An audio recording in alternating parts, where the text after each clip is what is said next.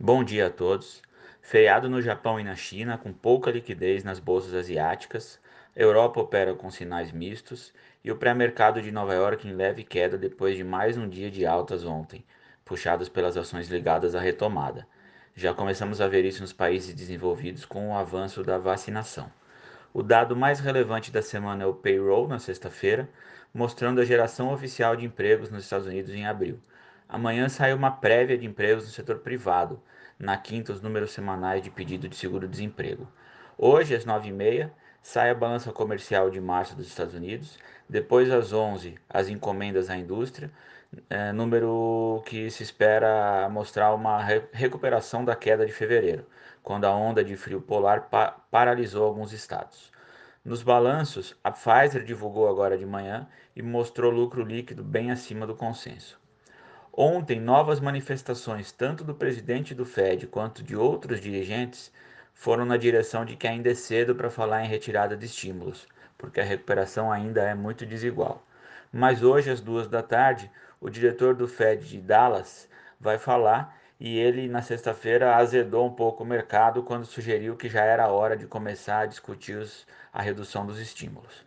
Às 5 da tarde é a vez da secretária do Tesouro Janet Yellen em entrevista ao The Wall Street Journal, ela deve falar aí do, um pouco mais dos pacotes trilionários do, de investimento propostos pelo Biden, incluindo a questão, o impacto disso na inflação e até a, intenção do governo de aumentar os impostos.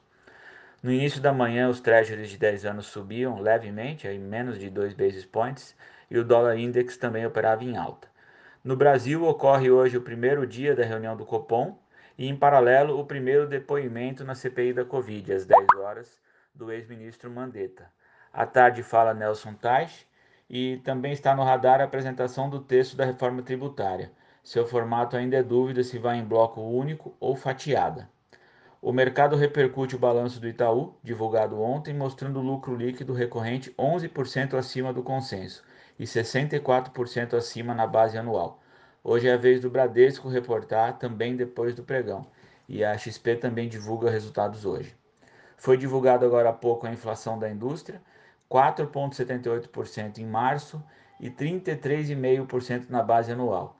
A CNI, a Confederação Nacional da Indústria, ainda deve divulgar os indicadores industriais de março e a FenaBrave os números da indústria automobilística.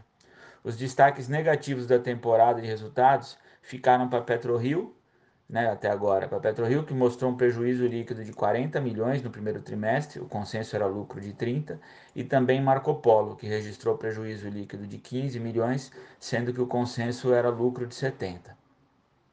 Neste momento, o índice futuro cai 0,50% e o dólar futuro sobe 0,50%, chegando perto dos 5,50. Fico por aqui. Bom dia e bons negócios. Até mais.